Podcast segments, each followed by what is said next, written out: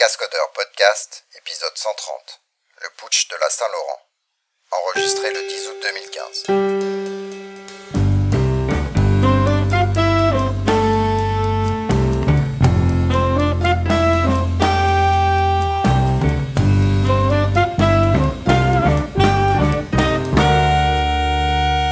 Bonjour à tous et bienvenue pour les Cascodeurs pour l'épisode 130. Ça Épisode fait déjà, estival. C'est ça, un, une, un été là, début août. On est le 10 août. C'est la sixième année déjà, Antonio. C'est ce que tu as vu tout à l'heure? Sixième année, oh, six ans et quelques mois, je crois. Ouais, ouais. Ouais. On commence, euh, on commence à se faire. euh, bah non, on- on- en fait, on commence à se faire jeune. Voilà. On se, on se fait jeune. Et ben justement, pour fêter l'été et pour euh, se rajeunir un peu, ben, on a dit qu'on allait renouveler l'équipe. Hein. Merci a- Emmanuel Bernard, Guillaume Laforge, Vincent Massol. Vous étiez sympa, mais c'est terminé pour vous. On a Voilà. trouvé des petits jeunes pour mettre du 109. Voilà, donc on a invité euh, deux personnes euh, de notre entourage que l'on connaît bien euh, depuis quelques années. Le premier Mon père et c'est ta mère? voilà, papa, maman, je vous présente les cascodeurs. et non, non, non, j'aurais pu, mais j'ai évité quand même. Alors on a avec nous aujourd'hui euh, Nicolas Deloff. Coucou. Coucou Nicolas, tu te présentes Qui es-tu? Que fais-tu? Euh, D'où viens-tu? Alors, euh, bah, donc je m'appelle Nicolas Deloff et ça vous l'avez deviné.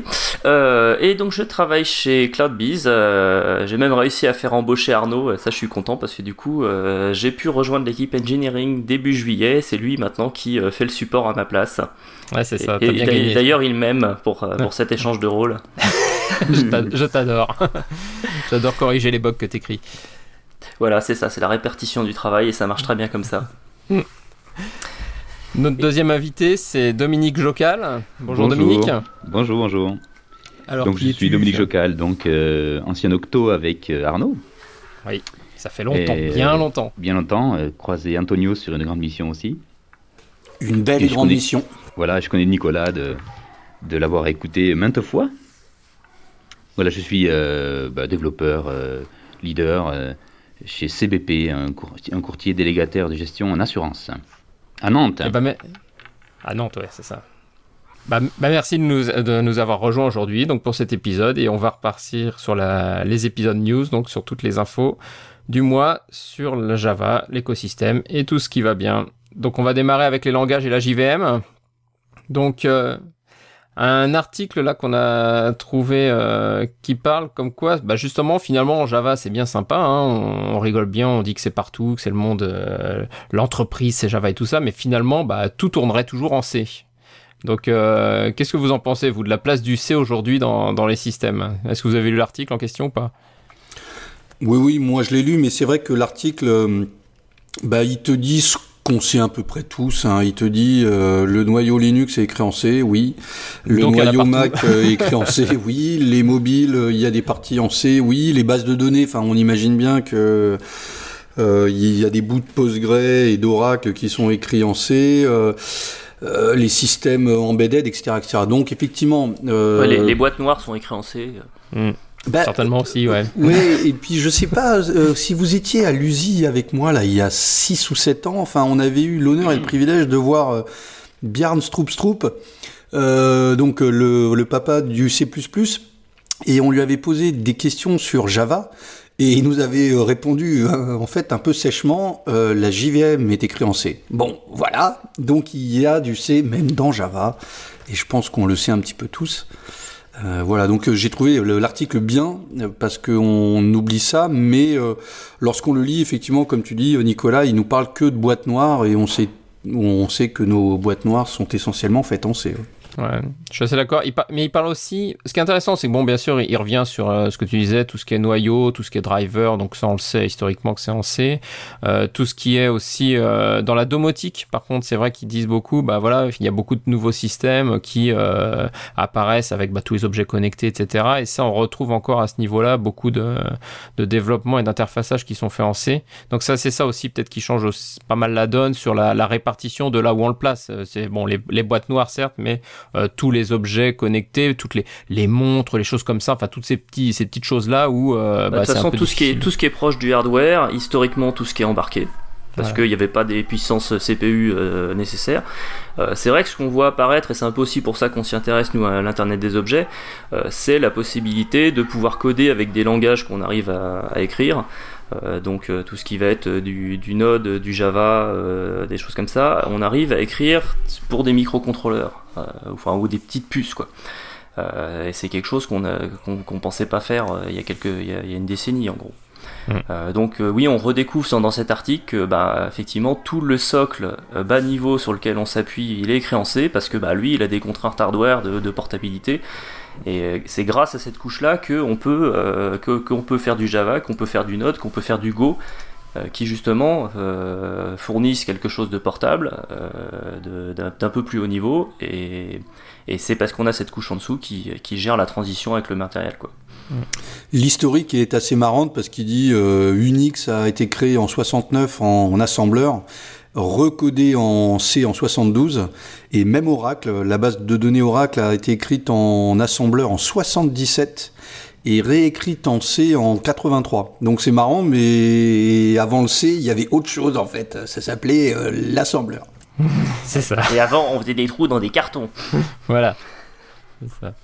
Il y, a, un dernier point dans l'article qui était quand même intéressant, c'est aussi l'aspect que ça, c'est un moyen commun pour tous de, discuter quand on est informaticien. On a tous des notions de C et que c'est aussi un moyen, bah voilà, de parler d'un pointeur, de parler de, choses comme ça. Bah, c'est vraiment des choses que l'on que l'on appréhende tous et c'est une sorte de, pseudo langage bah, finalement commun, même si t'es pas un pro en C, que tu sais pas euh, moi personnellement, je sais pas si je saurais recoder comme ça du C euh, du jour au lendemain, mais euh, tu es capable de comprendre les concepts d'allocation mémoire, de pointeur et tout ça. Ça aussi, j'ai trouvé ça que c'était intéressant comme, comme point de vue sur le fait que voilà le, le C ça reste présent pour, aussi pour ces aspects-là. Oui, et enfin c'est le langage aussi qui est simplement le plus proche de la machine. Enfin, c'est-à-dire que il y a quasiment pas d'abstraction, quoi. Hein. Et cet article aussi est, une ode aussi au, au, succès de Linux, hein, parce que finalement, euh, le, le, code C qui a marqué le plus les gens de ces dix dernières années, c'est le code euh, des OS mobiles. Et les OS mobiles sont grandement. Enfin, Android, par exemple, est un fork de Linux avec même des, retours dans Linux pour, pour, mieux, pour, mieux, gérer la mobilité. Enfin, voilà, c'est non seulement c'est le monde toujours, tourne toujours en C, mais en plus, le monde fait beaucoup de réutilisation de code écrit et de composants écrits à 10 ans, 15 ans, 20 ans, 25 ans, quoi. 25 ans, quoi. Hmm. Voilà, la seule exception, en fait, c'est Windows qui a été écrit en Visual Basic.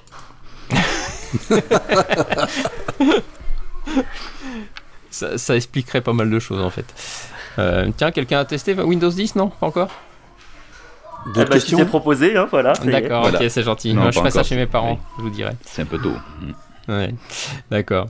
Bon, Continuons sur les, sur les langages et donc retournons dans, dans notre cher langage Java. Donc c'est Antonio qui a dû rajouter, je crois, cet article sur Unsafe et oh Java là là, Oui.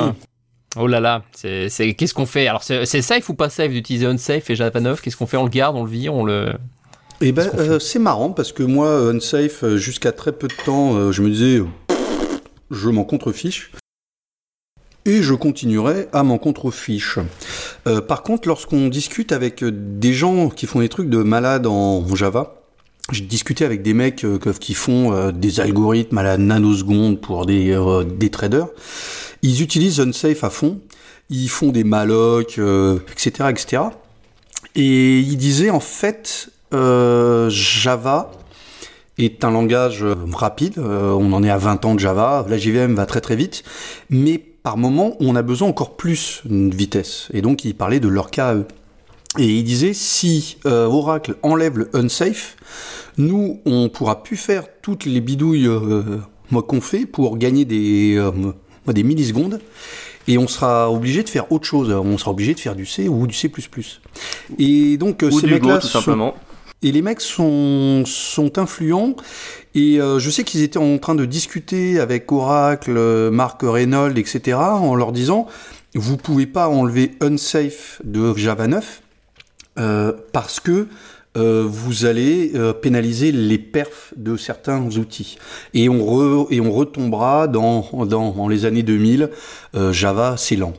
donc le dernier article de cette semaine ou la semaine dernière c'est qu'a priori, dans Java 9, il garderait encore unsafe en voilà, ils essayent de virer unsafe euh, quand même, donc ils vont le garder dans Java 9, ils vont le repenser pour Java 10 a priori, mais ils le garderaient dans Java 9. Alors Ouais, unsafe, c'est une si, classe. si j'ai- si j'ai bien compris, parce que j'ai regardé, j'ai plutôt lu sur la mailing list qui était annoncée. euh, euh, L'idée, c'était en gros d'identifier les, API euh, qui étaient censés être euh, internes et qui sont utilisés par pas mal de frameworks un peu, euh, avancés. Euh, de proposer autant que possible une alternative qui soit une API documentée, euh, du, coup de, de, déprécier unsafe, et donc du coup dans Java 9 puis Java 10 potentiellement de carrément les virer. En gros de laisser une version majeure le temps d'adopter euh, des API qui soient explicitement prévues pour ça. Quoi. Alors euh, là, pareil, moi j'ai pas tout suivi. A un moment donné où je comprenais plus ce qu'il disait, mais il y a une JEP qui a été créée il y a peu de temps. C'est la Varendle. Et Varendle, c'est justement, ça a été pensé pour euh, remplacer des bouts de unsafe. Mais il disait que dans leur cas eux et des cas de framework divers et variés, les Varendle euh, sont pas suffisants. Voilà, mais effectivement, c'est virera, virera pas. Il faut savoir que unsafe, c'est un package com.sun, point je sais plus trop quoi. Donc depuis le début, on sait qu'on peut pas utiliser cette classe-là. Mais euh, les mecs qui ont créé tous ces frameworks-là, qui optimisent la mémoire à donf, ils disent euh, d'accord, vi- euh, virez-le, mais on, mais on veut pareil, on veut pouvoir faire pareil, donc ils veulent un javax.lang.unsafe. Mm. Bah, sachant que le nom de la classe avait été choisi dès le début pour décourager l'utilisation. Ça n'a pas marché a priori. Le coup du package et puis le coup tu sais, du- c'est le fameux du bouton rouge classe. ne pas appuyer. c'est ça. Oh, mais c'est intéressant ça. Si on allait voir ce qu'il y a là-dedans. C'est bizarre. Ça marche jamais finalement. Ok. Bon, bah donc pour le unsafe à suivre, mais euh, a priori, donc il sera encore valable pour Java 9 et euh, en Java 10 en version euh, édulcorée, mais tout du moins euh, standardisée, on va espérer. Euh, parlons toujours de Java et cette fois bah, des problèmes de sécurité. Il y en a jamais. hein. Vous me dites. euh, Jamais. Jamais, jamais. Bon, il y a quand même Oracle qui a sorti euh, toute une série de, de bugs fixes, enfin de, de patchs pour les, les différentes plateformes.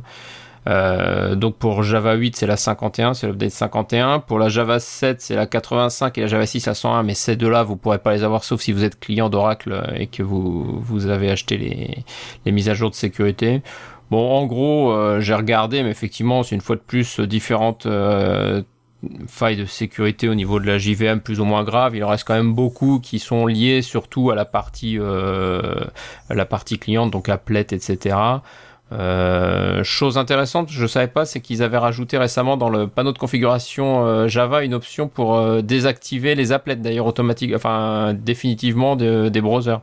Ça, ça peut être pratique pour éviter tous les, euh, sans avoir à désinstaller Java. De, euh, après, sur euh, les sites qui utilisent des applets, on n'est pas censé en avoir 50 chez nous, donc euh, c'est quand même assez pratique. Ah bah ma femme va être contente puisque le mail académique euh, fourni par l'éducation nationale utilise des applets. Donc, euh, Aïe. Aïe. ah bah oui, mais toujours au top. Hein. Old school.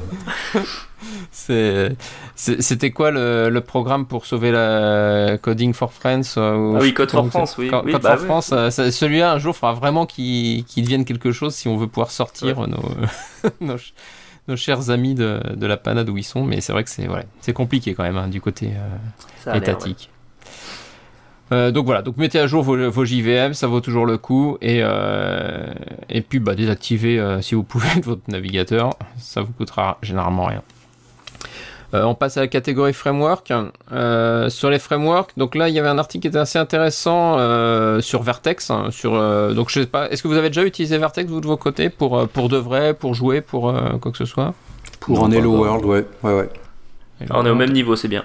Ouais, c'est ça. Bah, moi aussi, ça s'est à peu près arrêté là. Mais c'est vrai que voilà, bah, là, il y a un article qui est, euh, qui est une introduction de Vertex pour faire, faire un World qui est pas mal fichu, euh, qui, est simple. Voilà, en, en gros, un, petit projet, 3-4 classes et, et on fait nos premières euh, verticales. Euh, voilà, donc un, petit- article si vous voulez euh, découvrir tout ce qui est Vertex. euh, Il y a toute une série d'articles qui va arriver aussi, donc euh, voilà, ça, ça devrait pas mal intéresser euh, ceux qui veulent faire ce genre de choses. Tiens, je vais peut-être faire un article, euh, ma première application de Stapler, parce que c'est quand même le, le framework web qui fait rêver tout le monde. Je ne vois pas de quoi tu parles. Ouais, Stapler, c'est le framework web de Jenkins et qui est utilisé, Ah. je pense, que, que par Jenkins. Je pense. En gros. oui. inventé par Koshuke et effectivement c'est ouais, c'est ça, c'est un beau framework web. Mais il faut le Ah oui, faut vous le êtes dans le vous êtes dans le Not Invented Here, c'est ça? C'est vous utilisez uniquement un framework s'il est fait par vous? Oh, c'est ancien ça. Il, Voilà, est oui, il est pour le pardonné coup, depuis. je- Pour le coup, je pense que Stapler a dû être créé dans les années euh, 2000, euh, ouais, 2005 ou quelque chose comme ça. Enfin, euh, ouais, ça date, de- ça, ça date bien. Je crois que d'un côté t'avais Struts et de l'autre côté t'avais JSF euh, si tu devais choisir. Donc, euh, C'est ça. Voilà, c'est et ça. on a- Donc, mais c'est vrai que Le maintenant syndrome- il fait un peu mal au, il fait un peu mal au. Enfin bref, je pense que vous avez compris l'idée. c'est ça. Euh, donc, donc, bah tiens, puisqu'on parle de, de front-end, on va, on va passer sur le web. Euh, un tutoriel, je sais pas si vous l'avez essayé, un tutoriel sur les sélecteurs CSS. Bon, pour, euh, pour tous ceux qui font du, du front-end euh, et qui font du CSS, je sais pas si, enfin, si c'est que moi ou si c'est pour tout le monde, mais euh, les coups des sélecteurs avec, euh, si c'est les ID, si c'est les classes, si c'est les machins avec les dièses, les points, les machins, c'est toujours un enfer pour s'y retrouver, pour, euh, pour apprendre la, la bonne logique de, de sélection sur les CSS. Et il y a un tutoriel qui est très très bien fait. Euh, qui permet bah voilà de il vous présente des objets donc c'est- une table avec euh, des produits sur la table etc et il vous demande de sélectionner bah euh, sélectionne-moi l'assiette avec des tomates etc etc et donc bah vous avez le markup HTML qui vous donne les, les infos sur le sur l'organisation du code et faut écrire le code CSS pour faire la sélection du du ou des objets nécessaires. Je trouvais ça très très bien fait pour pour ceux qui ont envie d'apprendre et d'être un peu moins newbie sur la partie CSS et sélecteur Alors moi j'ai quand même euh, ce matin fait le 5 minutes euh, crash test. Euh, donc j'ai lu les différents articles, j'ai vu le lien sur le sur le tutoriel, j'ai j'ai cliqué dessus, j'ai vu l'assiette, euh, la table, j'ai vu qu'il fallait taper du code et au bout de 5 minutes, je me suis dit je suis vraiment une bille en web et j'ai éteint le truc. Donc euh, apparemment c'est pas mal, mais je n'ai rien compris. Bon, alors je vous rassure, donc, mais effectivement, faut peut-être euh, y réfléchir un peu, mais, mais bon, ça se fait bien. Moi, je sais que j'ai fait les deux trois premiers euh, exercices, franchement, j'ai trouvé sympa. Bon, après, Moi, Antonio, j'ai traité le problème radicalement. Euh, j'ai pris un cours CSS euh, il y a deux ans de ça euh, pour que voilà, pour que ce soit réglé en fait, voilà, pour que ce soit, pour que je sois plus effrayé face à un, à un écran quoi. Ouais, je pense qu'un jour il va falloir que je prenne un cours de CSS, HTML parce que pff, punaise, hein, c'est pénible. Mais moi j'aime beaucoup tes démos Java E avec des pages en HTML 1.0 là, euh, noir sur fond blanc. euh, c'est non. Euh, J'essaye de ne jamais mettre un margin, j'essaye de jamais utiliser le truc, je fais des tables, des, T, des, des TR parce que les 4 pixels à gauche et les 5 pixels à droite, c'est insupportable. Je... Voilà, bref. Oh, mais Bootstrap est ton ami aujourd'hui, tu vas plus vite, tu fais de plus belles choses. Oui, avec des divs de divs de divs de divs de divs. C'est ça. 36 millions de divs. Ouais, je trouve que Euh, div ou span? En l'occurrence, euh, Bootstrap adore les classes, hein, il classe tout. Enfin, du coup, je trouve que euh, sémantiquement, le, le code HTML est un petit peu euh, bizarre. Il y avait un plugin qui te qui t'affichait une page euh, en, en 3D. Donc euh, tu lui donnais les euh, tu lui donnais une page donc HTML et il te mettait en 3D euh, les les niveaux de de div. Euh, donc plus ta page était imbriquée, plus euh, les sections étaient hautes. Et les pages Bootstrap étaient hyper hautes en fait. Oui, tu m'étonnes. T'avais euh, des imbrications de trucs qui s'imbriquent, qui s'imbriquent, qui s'imbriquent. Bref. Un grand sujet. Voilà. Bon, on va revenir un peu bah, alors, du côté que tu préfères, puisqu'on va repartir en arrière, on va aller vers l'infrastructure. Donc là, euh, on va reparler de l'OS, justement. On parlait de Windows 10 tout à l'heure, savoir si vous avez testé. Donc bon, bah, il n'y en a pas eu un seul de courageux quand même, je remarque.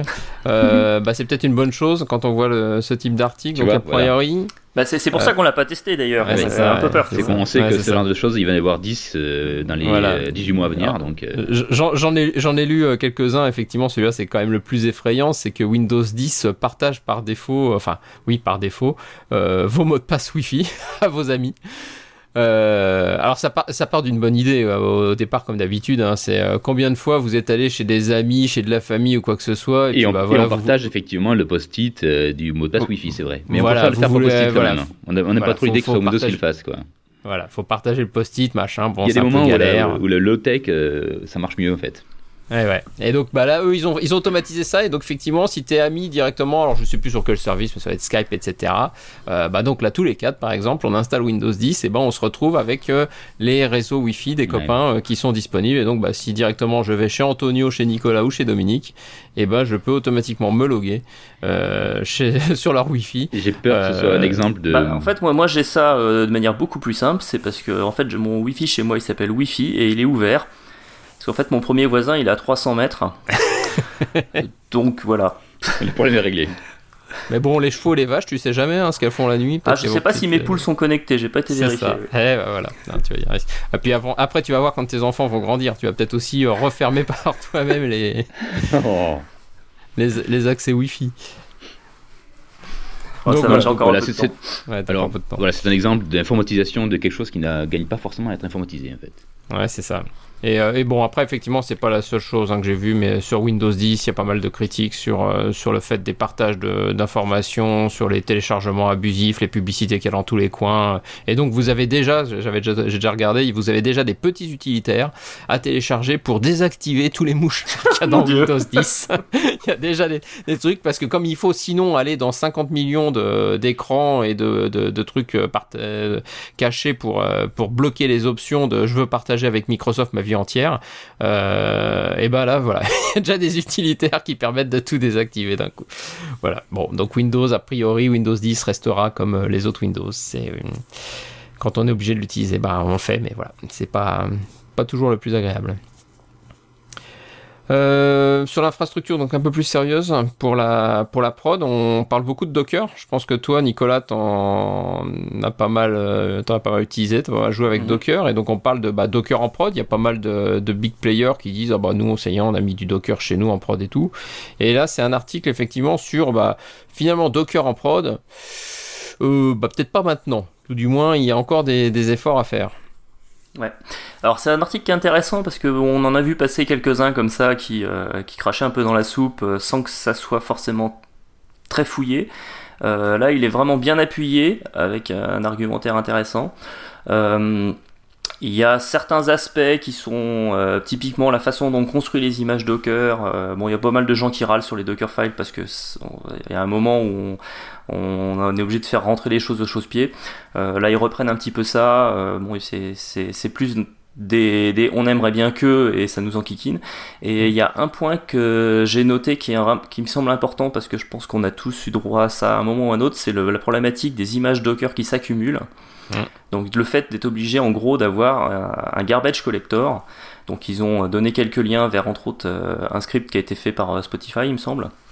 Euh, l'idée étant que bah, euh, moi sur ma machine de dev, euh, forcément j'expérimente des trucs en tout genre, donc j'ai 15 versions de la même image Docker qui a été, qui a été buildée, utilisée. Il y a évidemment que la latest qui me sert éventuellement.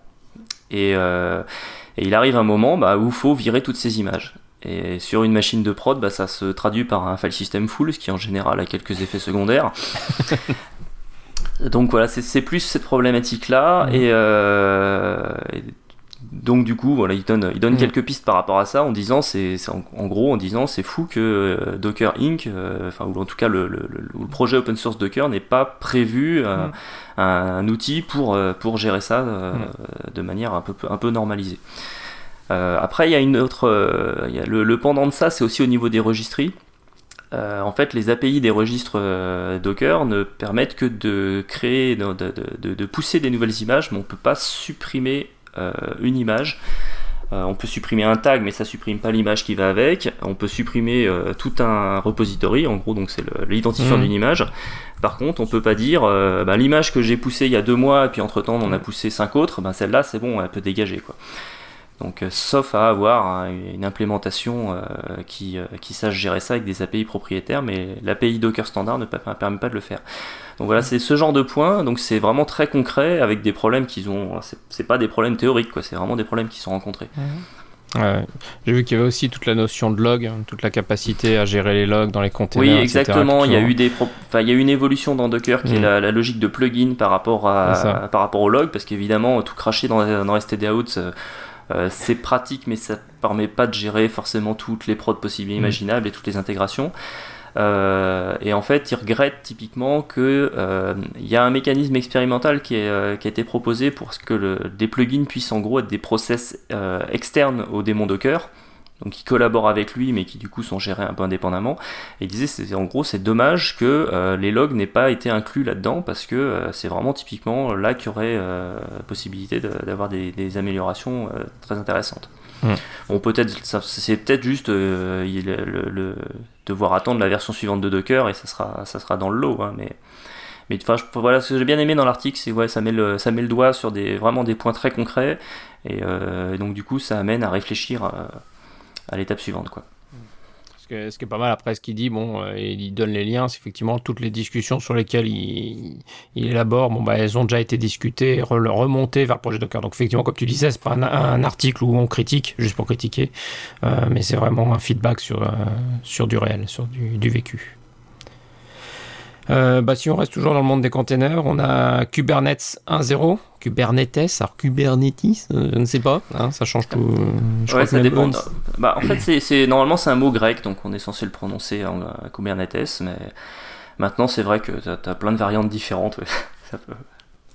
Donc euh, c'est l'un 1.0 qui est enfin sorti. Euh, ça vient de chez Google, si je me souviens bien. Euh, ça. À l'origine, c'est ça. C'était leur framework, je sais plus comment il s'appelle, Deploy My App ou je sais plus quoi. Enfin, ils avaient un, En fait, ce qu'il y a, c'est, en gros, eux, ils ont une infra avec. Let me container it for you. C'est ça. Ouais, c'est ça. Ouais. Ils ont un, gros pataquès de conteneurs chez eux, d'une infrastructure assez assez monstrueuse. Euh, et, donc ils ont leur propre euh, algorithme de placement des conteneurs, puisqu'en fait euh, eux tout est à base de conteneurs depuis des années. et en fait ils ont fait une version open source de ce système-là, en fait la version, la version N-1 de ce système-là, parce qu'en gros ce qu'ils expliquent c'est eux ils ont tellement de machines, c'est tellement compliqué que qu'il n'y a que eux qui ont ce besoin-là et qu'ils ont du coup ils, sont, ils ont atteint des limites qui, qui, correspondent à vraiment très peu de monde. Donc ils ont pris la version précédente qui était un chouille plus simple. Euh, et euh, ils l'ont redéveloppé en open source et ça a donné le projet Kubernetes. Donc qui est arrivé à sa version 1.0 stable. Alors c'est vrai que moi j'avais regardé ça euh, suite à Google I.O. il y a un an. J'avais essayé de faire tourner la démo pour faire une session Docker à un jug et j'ai jamais réussi à la faire marcher. Parce qu'en gros, chaque fois que je mettais à jour mon repo, il y avait plein de trucs qui changeaient, ça bougeait énormément. Il y a pas mal de contributeurs dessus, hein, et pas que des gens de Google, donc, donc ça a pas mal accroché. Oui, ça, ça, le vent en poupe. Euh, ça permet de, bien faciliter le provisioning des, containers. J'ai eu l'occasion de jouer un petit peu avec, parce qu'on a, euh, on a repris un, plugin Kubernetes pour Jenkins qui avait été fait par, euh, par Carlos Sanchez, qui a, qui a rejoint CloudBees également. et donc du coup, on a fait une démo pour le, lancement de Kubernetes 1.0. Donc du coup, j'ai pu faire mumuse avec. Alors, un des concepts intéressants par rapport à juste dire que ça héberge des conteneurs Docker, c'est que ça met un niveau, euh, un niveau d'abstraction supérieur, c'est-à-dire qu'on dit mon application c'est un ensemble de microservices, euh, donc euh, du coup bah, c'est 5-6 conteneurs qui doivent être démarrés ensemble. Euh, et euh, pour que le service soit rendu, en fait, j'ai besoin d'avoir trois réplicas de, ce groupe. Alors les groupes, ils appellent ça des pods, et après on met en place ce qu'on appelle un replication controller. Donc on, est, vraiment dans une logique où on a clairement un niveau dessus. C'est euh, mon application web. En gros, j'ai minimum trois réplicas de mon front-end qui lui-même est euh, est relié à tout un, un pataquès de conteneurs derrière. Donc, euh, donc c'est intéressant par rapport à, ça parce que ça rejoint un petit peu ce que Docker fait avec Docker Compose euh, à la sauce spécifique Kubernetes. C'est ça que, je regrette un peu. C'est que du coup on est obligé de réécrire ces descripteurs. mais par contre, en, ayant vraiment une vision application en prod, donc avec ces problématiques de réplication, de distribution sur un gros cluster. Donc voilà, voilà, à suivre. Hein. Parce que pour l'instant, effectivement, c'est, ça s'est stabilisé en 1-0, mais euh, ça mérite de faire joujou avec. Alors pour ceux qui veulent tester, il y a une version euh, hébergée sur, euh, sur Google Cloud en mode SaaS, où on demande simplement crée-moi un cluster Kubernetes et puis en deux clics c'est réglé. Ok, ok. Donc ça c'est pour la version 1.0 à suivre. Euh, si on reste toujours dans, les... dans le bas, dans le bas de la stack, euh, des articles que j'ai vu passer ces dernières semaines euh, sur Bash, pour ceux qui font encore du Bash. qui fait encore du Bash ici? Nicolas un peu? Qu'est-ce que tu Dominique? Bah, Parce bash, que euh, on fait tous du bash sur Oui. nos Mac. Enfin, après, Voilà. on a des surcouches ou pas, mais on fait tous un peu de bash. Voilà, donc tout le monde fait ses petits scripts. quoi. Voilà, donc tout le monde fait ses scripts euh, ce que bash. Bah, ce qui Ah, est des intéressant scripts, en pas fait, forcément beaucoup, mais oui. Après, Euh, tu Moi, j'en fais de moins en moins parce que j'ai goûté à Go et donc du coup, mes, mes tout petits bouts de trucs que j'ai l'occasion de faire, maintenant j'essaie de les faire en Go pour euh, parce, en Go. parce- ouais. parce que voilà, parce que ça, ça me permet de, de renouveler un peu mes neurones. Mais ce qu'on on disait tout à l'heure avec, euh, avec C, qui est l'espéranto du dev, euh, c'est vrai que le, le shell, c'est un peu l'espéranto aussi de, euh, des différents OS. Euh, je connais pas Go, mais tu vois, il y a plein de surcouches Mhm. partout. Tu vois, dans un OS ou un autre, il y a des tas de trucs. Mais si tu connais euh, quatre, euh, euh, quatre mots-clés shell et cinq commandes VI, euh, t'es safe, quoi. Donc, euh, c'est vrai que ça, Alors, ça, c'est fait, pas moi, mal. j'ai- eu le problème de récupérer, euh, quand j'ai travaillé sur l'image officielle Jenkins, euh, on m'a fait une pull request avec un bout de script shell qui avait l'air vachement intéressant. J'ai voulu le tester et ça marchait pas sur mon Mac parce que le bash installé avec le Mac, euh, il a juste 10 ans. Euh, et donc en gros j'ai dû installer le bash de Homebrew qui est un bash récent et modi- remplacer le bash system qui, ce qui m'a fait un tout petit peu peur au moment où j'ai dû redémarrer la machine quand même. donc ça se fait s'il y en a qui veulent essayer. Par contre c'est sans aucune garantie, venez pas vous plaindre. Je, je l'ai fait aussi. Bon, personnellement, j'ai jamais eu de soucis. euh, Mais, Mais bon. du coup, c'est là que j'ai réalisé que oui, effectivement, c'est c'est l'espéranto, euh, comme tu dis, euh, de, de la command line, euh, mais malgré tout, euh, les bâches récents fournissent des trucs euh, beaucoup plus avancés. Mm. Au niveau structure Ouais, moi, euh. Donc, j'utilise, euh, j'utilise Fish, euh, mais c'est vrai que c'est plutôt sympa, quoi. C'est, ça exécute beaucoup de commandes bash, mais euh, t'as un peu de, un peu de sucre syntaxique, un shell un peu plus sympa, une ligne de commande, couleur, tabulation, enfin des, des choses un peu simples, mais qui manquent avec, qui manquent avec le bash hardcore. Bah, donc, bah, si vous voulez vous améliorer avec le bash, en tout cas, euh, moi je vous ai donné deux articles là qui peuvent vous intéresser. Enfin, un article et un, et un site utilitaire. Le premier, c'est pour euh, bah, comment sécuriser vos scripts shell et euh, justement éviter.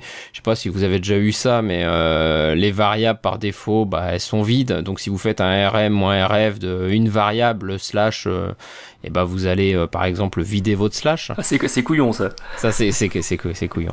Et euh, mais bon, il y en a plein des petites astuces comme ça, et donc bah il y a plein de bah, d'options comme tu disais. Enfin, Bash a aussi pas mal évolué, et euh, même depuis la nuit des temps, il y a des options pour bah, ne pas autoriser les variables vides, arrêter le script shell si une commande exécutée dans le script shell s'arrête, enfin retourne un code d'erreur qui est pas zéro, etc., etc. Donc il y a tout un article qui vous décrit bah, comment essayer d'écrire mieux vos scripts Bash euh, sur bah, justement euh, mettre les bons flags, les bonnes options, les bonnes pour protéger et, euh, contrôler au mieux vos, vos script shell. Donc ça c'était un premier un premier article qui était assez intéressant. Moi personnellement j'ai aussi appris quelques trucs. Euh, donc c'était pas mal. Et le deuxième c'est un shell check. Donc c'est shellcheck.net. Euh, sur lequel vous bah, vous lui copiez-coller n'importe quel script shell et il va vous faire bah, justement tout un tas de euh, recommandations, donc un peu dans la lignée de ce que je vous ai dit précédemment, pour bah, voilà euh, améliorer votre script shell, le protéger, euh, voilà. Donc c'est une sorte de, on va dire, de check style, PMD, etc. Mais pour le bash en ligne, voilà. Donc ça, Et ça, contrairement au tutoriel du, du CSS dont on vous parlait il y a 15 minutes, celui-là, j'ai pu le faire marcher, c'était très très bien. voilà. Donc euh, ça, ça, ça, ça vous donne un prérequis sur les, les compétences. Donc ça c'est niveau Antonio, vous pouvez facilement utiliser Check. Niveau C'est très très beau, il n'y a, pas de- y a pas de pixel à gauche, pas de pixel à droite, on tape des forts, du grep, du ls, et ça marche. T'es t'es- t'es vraiment fâché avec le front-end. Il y a vraiment, il y a un truc, je crois. Bah tout, euh, tout ce que je fais est très très moche, alors bon, forcément. ok. Euh, bah pour terminer avec l'infrastructure, je me suis dit bah vu qu'ils ont tous déserté, euh, Guillaume avec son Groovy, euh, Vincent avec son XWiki, je me suis dit bah on va se faire peut-être une minute vu que Nicolas est là avec moi. Euh, bah on va peut-être se faire une minute sur Jenkins. Qu'est-ce que t'en penses, Nicolas? Eh ouais, voilà, c'est donc la page de publicité. Une minute chrono. non, mais par- parlons un petit peu de, de Jenkins. Donc, il y a eu la version open source, la LTS, qui est sortie, euh, donc la 609.2 qui est sortie là il y a quelques jours, fin juillet, je crois, Euh, oui. euh, qui est sortie il y a pas très longtemps. Ouais, L'image euh, Docker est à jour d'ailleurs pour ceux qui veulent l'utiliser directement. Voilà. Et par rapport, euh, alors bon, évidemment, c'est une version qui contient des, des toute une palanquée de fixes, euh, des correctifs majeurs ou des pages de sécurité, des choses comme ça. Euh, nous, on avait eu pas mal de soucis avec la 609.1. On s'est rendu compte qu'il y avait quand même un certain nombre de, de, de problèmes qui nous enquiquinaient bien et qui, qui étaient passés dedans. donc, du coup, on attendait beaucoup cette 609.2 parce que du coup, ça, ça, ça aplanit pas mal les choses. Ouais. Là-dessus, euh, il y a eu pas mal d'améliorations. Euh, au final, sur les améliorations end-user, euh, on note quoi? On note quand même une amélioration sur la partie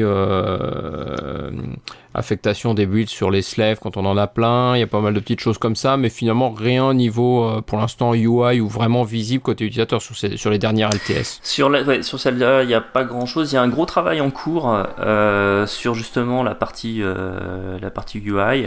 Mm. parce qu'en fait, ben, dans l'équipe CloudBees, un moment, on a embauché un designer, euh, donc un mec qui sait faire des jolis trucs et qui les code en JavaScript lui-même. Et euh, alors, pour le coup, bon, je, je me suis dit c'est rigolo, on va avoir un designer dans l'équipe. Et puis ensuite, quand j'ai vu ce qui nous sortait, euh, je me suis dit ouais, en fait, c'est pas mal un designer, ça change du code fait par Antonio au niveau web, quoi. et, euh, et, donc il a fait pas mal de propositions. Donc il en a, il a fait des démos pendant la Jenkins User Conference. Donc bon, il a une version, euh, il clique un peu trop à droite à gauche, ça se met à planter euh, parce que c'est clairement un work in progress. Mais il propose une organisation différente et c'est ce qu'il explique. Il y a des choses, on, on change un peu l'ergonomie. Bon, c'est juste esthétique. Et puis au bout d'un moment, on commence à, changer la façon dont on catégorise les liens, les, quand, on les regroupe, et on finit par créer des usages différents, et donc du coup de donner la, la possibilité de créer des plugins qui euh, vont faire tourner Jenkins différemment. Euh, donc ça c'est encore du wait and see à, l'heure actuelle, mais euh, la vidéo, oui, bah t'as mis les liens justement, la vidéo de la Jenkins User Conference, il a sa, cette démo qui est, qui est proposée, donc ça, lui il est clairement en attente de, de feedback de la communauté pour dire est-ce que c'est ça que vous voulez, est-ce que, est que ça vous plaît, est-ce que ça vous donne des idées, parce que bah, forcément, il bosse là-dessus, il est payé pour, mais, euh, mais ce qu'il veut, c'est que ça ait une chance d'atterrir dans Jenkins à la fin. Quoi. Mm. Donc pas mal de choses qui vont venir là-dessus. Dans les, dans les trucs qui sont déjà arrivés, euh, bah, qui sont liés aussi à la dernière LTS quand même, il y a eu quand même pas mal de choses pour, euh, pour faire que le workflow puisse être pas mal amélioré. Donc le workflow, c'est un plugin open source. Hein. Euh, et donc, bah, voilà, il y a eu des nouvelles versions là qui sont sorties encore récemment, euh, bah, au mois de juin, je crois, justement, avant, les, user conf. Euh, bah, il s'améliore quand même aussi pas mal le workflow pour pouvoir justement, d'une manière programmatique, enfin configurer vos chaînes de build, déploiement continu, tout ce que vous voulez. Tu peux nous en dire plus sur la partie workflow? Oui, alors il y en a peut-être parmi vous qui avaient eu l'occasion d'essayer le plugin BuildFlow que j'avais créé avec l'aide des gens de Serly il y a quelques années. Euh, l'idée là c'était effectivement quand on commence à faire un peu plus que de l'intégration continue, donc typiquement tout ce qu'on va appeler continuous delivery, euh, bah on se retrouve à enchaîner des jobs, euh, les exécuter en parallèle, des choses comme ça. Donc on avait une armada de plugins pour essayer d'orchestrer ça correctement et qui, qui s'intégraient plus ou moins bien entre eux. donc l'idée de ce plugin c'était de dire on va utiliser un DSL Groovy pour schématiser tout simplement euh, l'ordre d'exécution des jobs et que, ça crée un, arbre un petit peu enfin, qui puisse être dynamique éventuellement. Euh, bon alors ce plugin je l'ai fait en open source dans mon coin sur mon temps perdu et puis euh, je suis assez vite tombé dans des, limitations techniques parce que j'avais été un peu naïf sur l'implémentation. Euh, par contre il a eu pas mal de succès parce que ça correspond à un besoin. Et, et donc après il y a, y a Koshuke et Jesse qui sont engouffrés là-dedans. Et donc ils ont pondu un truc qui techniquement est beaucoup beaucoup beaucoup plus solide, euh, qui par contre a nécessité d'aller faire des modifications dans le cœur de Jenkins. C'est pour ça qu'il faut une version euh, un petit peu récente pour, euh, pour utiliser ce, plugin. mais par contre, on a vraiment un DSL dans lequel on va pouvoir définir un ensemble d'étapes de, pour un, un pipeline euh, qui vont impliquer plusieurs nœuds sur lesquels on va exécuter des choses, faire des trucs en parallèle, euh, attendre des événements. Tout ça, ça peut même être, c'est complètement asynchrone, donc à la on peut même redémarrer Jenkins en cours de route. Euh, le workflow continue son exécution une fois que Jenkins a redémarré. Enfin voilà, c'est un truc vraiment très avancé par rapport à ça. Euh, qui niveau euh, alors euh, CloudBees propose une, visualisation un peu plus avancée pour justement le rendu d'exécution du workflow mais par contre sinon tout le reste est en open source. Et, donc entre autres au Jenkins User Conference ils ont fait une, présentation du support Docker dans le workflow qui fait que on va pouvoir scripter en fait le fait que ben, j'ai besoin de, de builder mon application, mais pour ça je veux que ça se fasse dans une image Docker qui a été préparée aux petits oignons parce qu'il y a tous les outils qui vont bien. ce truc-là va éventuellement créer lui-même une autre une autre image Docker que je vais pousser dans tel registre privé, donc il faut que j'ai les bons credentials. Enfin voilà, on peut vite enchaîner des choses euh, assez, euh, assez abouties par rapport à ça. Ok, bah merci pour toutes ces informations sur Jenkins. Euh, on va passer à la partie sécurité. Donc on en avait déjà parlé un petit peu tout à l'heure des problématiques de sécurité sur Java. Et Windows. Et Windows. Dans les, dans les nouveautés, c'est côté euh, Google Infrastructure. Euh, désormais, donc depuis toujours, vous avez la possibilité de, enfin, c'est pas que vous avez la possibilité, c'est vos données sont chiffrées, etc., comme il faut bien chez, chez Google. Euh, mais désormais, vous avez la possibilité de, de, de fournir vos propres clés euh, de chiffrement, euh, ce qui va vous permettre, bah voilà, de officiellement bah, garder la main sur vos données et en aucun cas Google ne sera capable d'y accéder sans avoir vos clés. Euh, ça, je pense que c'est une bonne évolution. Je ne sais pas ce que les autres en pensent, si vous en avez déjà utilisé, si vous avez déjà euh, eu ce besoin. Ah, bah, Et là, le silence te fait dire que non. ok, merci beaucoup. Donc, euh, belle nouvelle future de chez Google, mais que aucun d'entre nous n'avons utilisé et n'utiliseront. Bon, merci. ne dis pas ça, on a, on a encore tellement de SI à migrer sur le cloud hein, que. C'est ça. Non, mais je pense qu'effectivement, ça va. Vu, le, vu les problématiques de sécurité qu'on euh, discute depuis des mois et des mois, euh, c'est clairement des tournants qui sont de plus en plus importants et euh, de s'assurer de la confidentialité des données qu'on met sur le cloud, ça reste voilà le, point le plus important aujourd'hui. Et puis quand on voit les fameuses boîtes noires, effectivement, on a bien envie de, protéger à notre sauce les données qu'on confie aux autres.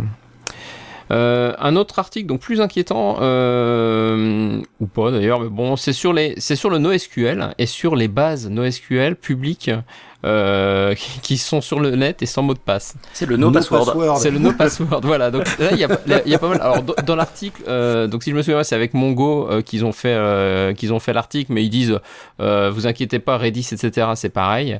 Et en gros, ce qui se passe, c'est que historiquement, au tout début, ces bases de données là, effectivement, ne faisait pas bien attention aux problématiques de sécurité et donc bah, les options c'était euh, toutes portes ouvertes par défaut, tout était en public. Et puis bah il y a beaucoup beaucoup d'instances euh, qui se sont retrouvées bah, upgradées, mais sauf que bah, quand on upgrade ça ne change pas les, les, configurations de sécurité. Et donc aujourd'hui, on se retrouve sur le net avec des tonnes de bases de données euh, qui sont toujours en accès public et, euh, et voilà, accessibles à tous euh, avec les avec le NoSQL. Donc faites gaffe quand même à vos bases NoSQL que vous hébergez dehors, euh, de vérifier surtout si ça fait longtemps qu'elles y sont, si vous les avez upgradées, etc. Euh, de mettre à jour vos configurations de sécurité parce qu'aujourd'hui effectivement eux-mêmes en sont revenus et par défaut les instances sont sécurisées avec login, password et tout ce que vous voulez. mais voilà, faites attention.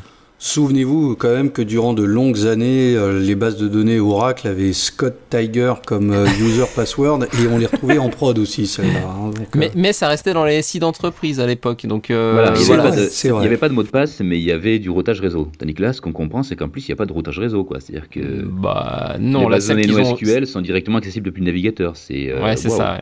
Donc ils ont décidé de faire du NoSQL, No Password et No Network Routing.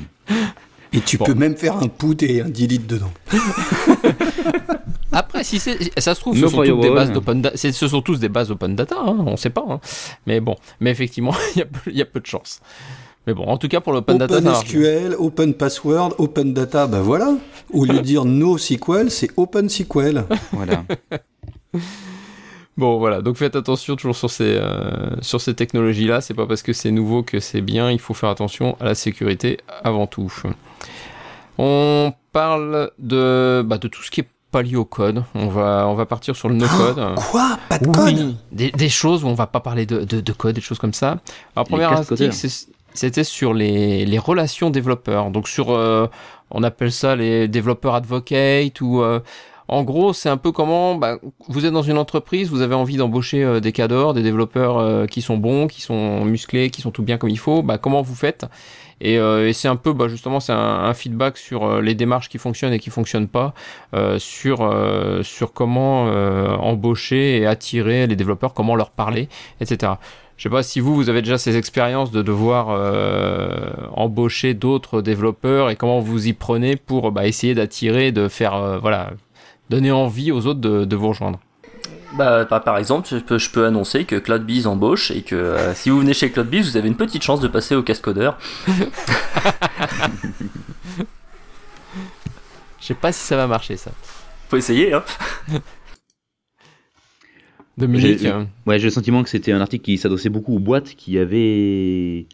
Euh, qui vendaient du service, certes, mais qui vendaient aussi donc, du, du, des choses à des développeurs. Hein. C'est-à-dire qu'en fait, euh, donc, euh, il faut être une entreprise qui, qui expose des API ou qui vend du logiciel. Quoi. Donc voilà, c'est des cas un peu. Moi, je n'ai pas encore été confronté à ce genre de, de cas-là. Mais effectivement, euh, ou bien si j'étais confronté un tout petit peu à ces cas-là, dans le sens où nous, euh, pour mettre en place des délégations de gestion, on, bien sûr, on, fait des systèmes informatiques, on connecte nos systèmes informatiques à ceux de nos partenaires. Et effectivement, avoir des bonnes relations avec les, autres développeurs, c'est-à-dire euh, bien se comprendre entre les API, euh, bien, bien, faire les, tests, etc., etc. Effectivement, c'est toujours, on a l'impression de, de, toujours revenir vraiment en arrière et de ne pas être sur le même monde et de ne pas avoir la même culture. Quoi. Mm. Après, c'est ce qu'ils mettent en avant justement dans l'article, puisque le but, donc, si pour embaucher d'autres développeurs, pour les faire venir, etc., dans les entreprises, bon bah, il faut savoir leur parler.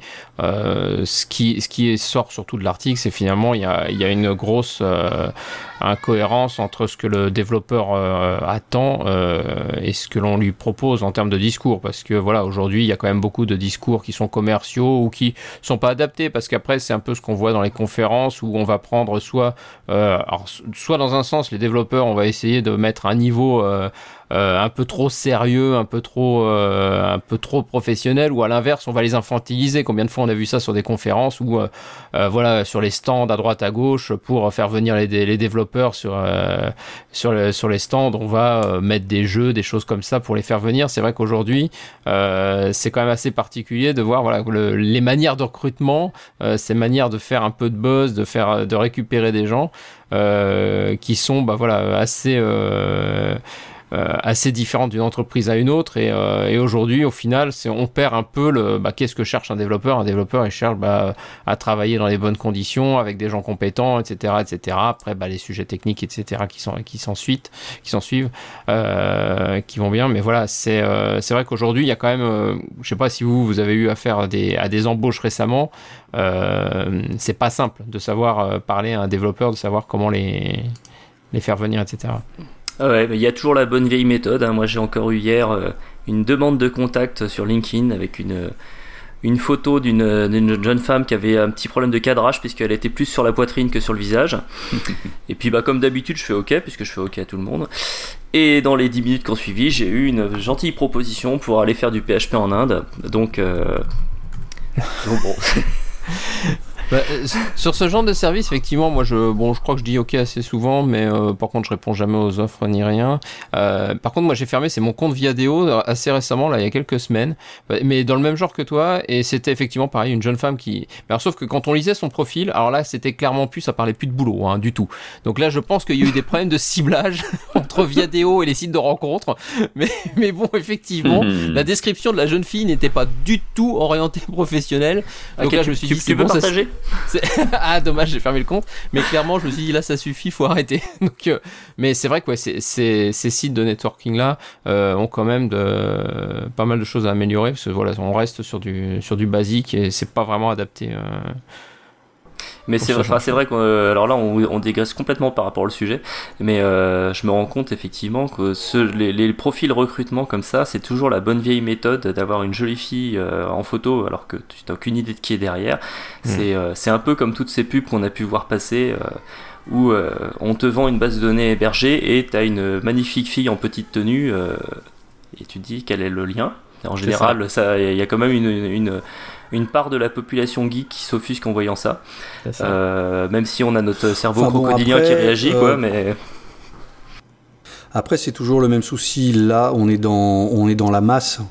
Euh, ce qu'on essaye de dire, nous, développeurs, dans les jugs, les conférences, euh, c'est élevez-vous. Parce que, e, effectivement, soit on met un CV sur, euh, Monster, je sais même plus si Monster existe, et puis on a ce qu'il y aura, voilà, c'est du Monster, de la qualité Monster, de la qualité LinkedIn, de la qualité Viadeo soit eh ben, on se retrousse les manches et on va au contact des gens, on papote avec des gens, on passe des soirées à des et vous verrez que au bout de quelques années, vous trouverez plus vos, missions de la même manière. Enfin, c'est triste à dire, mais les bons attirent les bons, les mauvais font que les mauvais restent et s'amalgament. Euh, donc toutes ces techniques-là, c'est pour de la masse et il faut essayer de sortir un petit peu de la masse. Euh, c'est pas facile, ça demande du taf, mais euh, une fois de plus, faites votre réseau à vous. LinkedIn, c'est sympa parce qu'on a des gens à l'autre bout du monde, etc. Mais euh, faites du réseau réel, euh, allez au contact des gens, allez dans des confs, allez dans des jugs, allez boire des binous, euh, et votre prochaine mission n'en sera que mieux. Donc bon. J'avoue que mes jobs, ça fait depuis longtemps effectivement que ça marche que par réseautage. Enfin, j'ai jamais, ça fait longtemps que j'ai pas envoyé un CV ou quoi que ce soit. Je sais même pas en fait si je l'ai, si je l'ai bah, fait une fois. Moi, j'ai même plus de euh, moi, j'ai plus de CV depuis 6 ou 7 ans.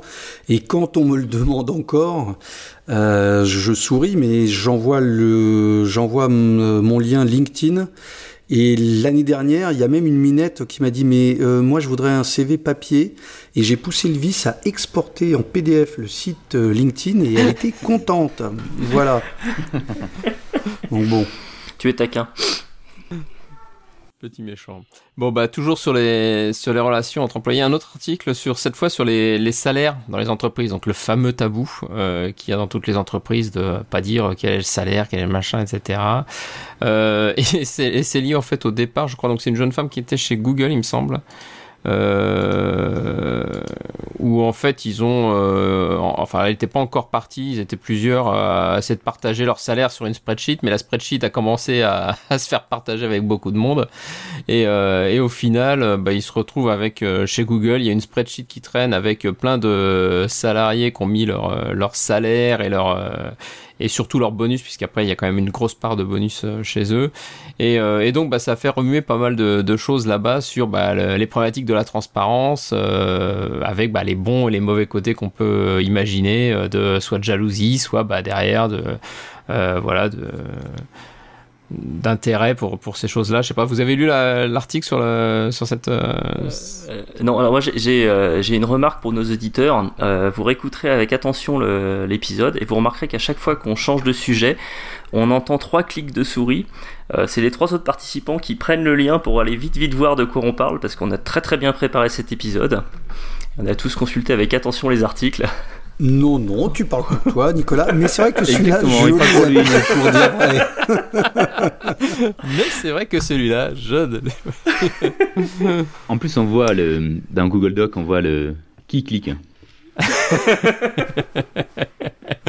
bon, C'est moi qui ai mis à jour euh, le lien parce qu'il était même pas bon en plus. Hein? Citrouille, c'est toi, Arnaud. je sais pas qui est qui dans la, dans la mais effectivement, on a des noms de citrouilles et d'autres animaux. Mais euh, mais effectivement, bon. Allez, bon, bah, alors on, va passer l'article sur, sur, les ah salaires, puisque vous avez bien, bien révisé votre, vos devoirs. Être, euh, Nicolas. bon, euh, parlons quelque chose. Donc là, qui, on a déjà parlé, c'était le mois dernier, je crois, Antonio, ou il y a deux mois, je sais plus. C'était sur les, les codes of conduct, euh, les, codes de conduite. Euh, sur le fait que donc si t'étais là, c'est ça, c'est euh, et t'avais raconté euh, le. Non, t'étais pas là justement. Et, non, euh, justement, j'étais pas là et c'est marrant parce que j'ai eu Emmanuel Bernard en off après parce qu'il me dit Antonio, je comprends pas, t'es super contre les codes of conduct. Et qu'est-ce que je vois sur le site de Devox France? Un code of conduct. Donc euh, je, suis allé sur le site de Devox France. Et c'est vrai qu'à force de faire des copier-coller de Devox Belgique, Devox Maroc, Devox machin, euh, j'ai vu que dans Devox France il y a effectivement euh, trois quatre lignes sur euh, il faut être sympa, faut pas faire de blagues sexistes, faut pas faire de blagues euh, racistes, etc., etc. Euh, donc c'est rigolo, mais ça fait des années que je me bats contre les codes of conduct. Et il y, en, y a un sur le site de Devox France, donc euh, je vais le remonter aux, aux instances euh, plus hautes. Mais c'est vrai que moi, les codes of conduct, ça me débecte un petit peu. Euh, Moi, je l'a- je l'avais lu avec soin, suite d'Evox France, hein, pour m'assurer que les pandas étaient acceptés. Enfin, que- voilà, c'est ça.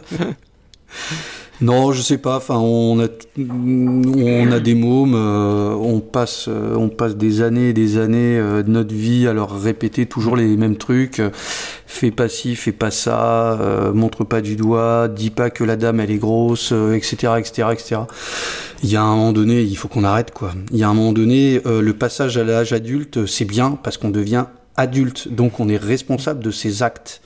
Et s'il y a Devox France, euh, il y a des blagues racistes, des blagues machin, des blagues bidules, et ben euh, ça va se voir, ça va se dire, ça sera sur Twitter, euh, le mec il pourra plus parler, etc. Enfin, il, faut être un minimum. Enfin, il un moment donné, il faut se dire, je suis adulte avec tous les avantages et les inconvénients. L'avantage d'être adulte, c'est qu'on n'est plus chez ses parents. L'inconvénient, c'est quand on fait une bourde, on va en tôle. Euh, donc moi, ça mérite un peu le poil parce que ça infantilise les gens. Et puis franchement, c'est du pipeau. Moi, dans l'histoire de Devox, j'ai deux cas. J'ai un cas où j'ai reçu un mail en off qui m'a dit tu enlèves mon talk parce que j'ai fait une blague euh, au milieu de mon talk et je pense que ma boîte risque de me mal le prendre. Donc il y a un talk qui a disparu de Devox parce que le speaker me l'a demandé. Et j'ai un autre talk où le mec fait une grosse blague euh, euh, graveleuse. Euh, c'est très très drôle, tout le monde rigole. Et donc nous, en interne, si on applique notre code of conduct, il faut qu'on supprime ce talk-là. Et puis même pire, il faut qu'on se tape les 200 talks chaque année de tous les Devox et qu'on se, et qu'on se mette en juge. Moi, Antonio, je juge que cette blague euh, peut euh, euh, donc offenser tel ou tel groupe et c'est moi, euh, donc Antonio, qui supprime le talk. Moi, je dis non, tout le monde est responsable, tout le monde est donc adulte. Si on fait une blague qui est pas belle et que la communauté le tombe dessus et que le speaker me demande de supprimer le talk, c'est une chose. Mais que maintenant, moi, je modère et je me porte comme juge, euh, non, c'est une, une infantilisation, c'est un boulot que moi je veux pas faire en plus. Et euh, voilà, donc moi je suis contre euh, les codes of conduct. Alors GitHub parle de l'open code of conduct. On peut créer son propre code of conduct. Donc il y a des geeks qui se sont marrés, ils ont fait un pipotron mais pour code of conduct. Donc on peut gérer soi-même le code of conduct. Enfin voilà, les gars, on est devenus adultes, pas de bol. voilà, c'est comme ça. Suis assez d'accord hum, là-dessus. Bon, j'ai lu hein, tout, le, code of conduct qui est proposé. Donc, c'est quoi le Open Le Open Code of Conduct euh, qui a été fait par euh, Django, Python, Ubuntu euh, et différents contributeurs, les geeks, geeks féminisme, je sais pas ce que c'est, mais voilà. Donc il y a toute une catégorie de personnes qui se sont mises ensemble pour faire ça. Euh, J'avoue, je suis de ton avis, c'est très infantilisant. euh, le contenu, voilà, on en revient de bah fais pas ci, fais pas ça, fais pas ceci, fais pas cela. Euh, mais bon, voilà. Donc euh, GitHub en fait euh, s'est positionné en disant bah voilà, on a proposé ça et comme tu dis, il y a un, il y a un générateur pour voilà, vous mettez le nom de votre projet, le nom de votre communauté, ça vous génère directement un code of product que vous pouvez mettre sur votre votre contributing page du projet, mais Bon, voilà, c'est. Je sais pas, est-ce que c'est un bien ou un mal nécessaire? Moi, ce qui me choque toujours dans cette histoire-là, c'est qu'on parle énormément de ça aujourd'hui dans l'IT. Euh, euh, effectivement, on sait que les femmes ont peu de place et tout, mais je me demande pourquoi est-ce que ces problèmes-là ne se produisent pas dans d'autres dans d'autres contextes? Pourquoi est-ce qu'on a besoin de faire ça dans l'IT alors que je sais pas moi des des gens parce que l'open source au final ce sont des gens qui se décident à se mettre ensemble pour travailler sur un sujet quelconque mais orienté code. Euh, des gens comme ça, il y en a plein dans plein plein de domaines et il n'y a pas des codes of conduct à mon avis dans bah, tout ce qui est euh, associatif, dans tout ce qui est euh, je sais pas. J'avoue que là-dessus, je reste perplexe sur le, fait de cette, euh, de, de, de ce besoin euh, soudain de, de plus de contrôle. Après, bon, quand on lit le code of conduct, après, au final, Euh, je pense qu'il demande pas euh, Antonio comme, euh, enfin, c'est pas dans le sens où il faut être proactif et que ça, et ça soit toi Antonio qui aille bloquer les blagues, etc., etc. mais c'est surtout qu'effectivement tu officialises le fait qu'il y a une adresse sur laquelle les gens peuvent se plaindre et que dans ce cas-là, tu te officiellement tu prendras les décisions qui te semblent nécessaires quand il y aura une, une, une, limite de franchie. ce que tu fais déjà, ce que tu fais déjà, la preuve, tu l'as dit, tu l'as fait alors que tu savais même pas qu'il y avait un code of conduct. Mais voilà, je pense que c'est euh, ça se limite quand même beaucoup à ça, c'est-à-dire de officiellement dire qu'il y a un, endroit pour s'exprimer, pour machiner, euh, pour euh, remonter ses problèmes. Mais voilà, oui, je suis comme toi, je reste assez perplexe sur le. Il y a aussi, il y a aussi une limite. à ces, codes of conduct, c'est qu'en général, ça, ça essaye de lister le comportement qu'on est censé avoir, comme tu dis, d'être responsable. Et euh, je vous parler un petit peu de l'expérience qu'on a eu au Bricecamp, puisque euh, en fait, quand on était en train de préparer notre com, on est tombé sur euh, le lancement de la campagne de pub de Windev. Euh, donc une fois de plus, on a eu droit à des dénudés assez intéressants. Et euh, on s'est dit, c'est quand même pas possible ce truc-là. Et on s'est mis en tête de dire, on va faire une plaquette euh, pour le Bryce Camp avec le même genre de discours complètement débile en disant vous serez 128 fois plus efficace machin et euh, comme on n'a pas de filles dans l'équipe euh, eh ben on s'est sapé en robe avec des grandes perruques roses et on s'est pris en photo on s'est bien marré on l'a montré à plein de gens qui ont dit vraiment là c'est vous êtes tarés mais euh, vous avez raison de leur rentrer dedans c'est vraiment n'importe quoi ce qu'ils font il serait temps que qu'on sorte de ce discours de femme objet et euh, dans la demi-heure qui a suivi la publication officielle de ce truc-là, on a euh, été insulté euh, pour sexisme. Alors au début, j'ai essayé de. Alors par Twitter, c'est pas évident parce qu'on n'a pas beaucoup de place pour s'exprimer, mais j'ai essayé de comprendre et de, de, de, de, montrer la référence à laquelle on s'attaquait. Et en fait, on a fini par comprendre que c'était les associations de défense des transsexuels euh, qui avaient été outrés parce que, euh, en fait, une fois de plus, on montrait le, mec déguisé en fille faisant le con, et eux, ça leur crée énormément de tort. Donc bah, j'en profite pour m'excuser à, ceux qu'on a pu blesser. On a retiré le flyer le plus vite possible et puis du coup on en a fait un autre où on s'est mis en, en même si on était beaucoup moins crédible. Euh, mais voilà, on, il s'avère que, alors effectivement, le mec qui fait une grosse blague graveleuse pendant son talk, euh, ouais, bon, celui-là, c'est, il est clairement un peu gamin. Euh, maintenant, des fois, on croit, on croit que c'était une bonne idée et c'est pas forcément. Euh, donc oui, on met les pieds dans le plat au mauvais endroit. Et là, tu peux mettre tous les codes of conduct que tu veux, euh, ça, ça changera pas grand-chose. Donc, comme tu disais Arnaud, c'est vrai que les organisateurs de conférences, plus la conférence est grosse et visible, plus ils sont, ils vont se prendre dans la tronche. La communauté XY qui va se plaindre parce qu'elle a vu ça éventuellement hors contexte et, et donc du coup euh, se sentir attaqué. Quoi.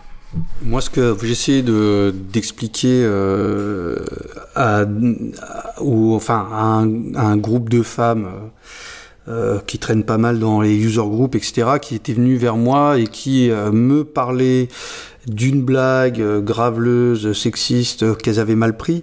Enfin, j'essayais juste de leur dire que parfois, c'est, enfin, les mecs sont pas, sont pas méchants. Enfin, les mecs qui viennent parler aux conférences sont pas, sont pas méchants. Ils sont pas speakers non plus. il faut se mettre dans la peau du gars qui vient faire une conférence à Devox face à 600 personnes.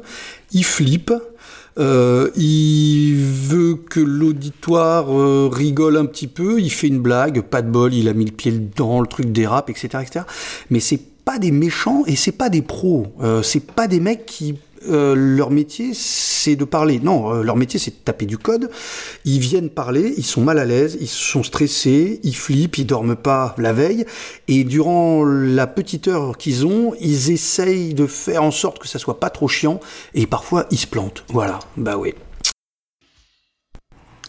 Bon, je crois qu'on a un peu dépassé le timing là. On va, on, va clore sur le, on va clore sur le sujet du code of conduct. Je crois qu'on n'aura jamais de, on sera jamais tous d'accord dessus, mais c'est vrai que voilà, aujourd'hui, ça, on en entend encore parler très régulièrement.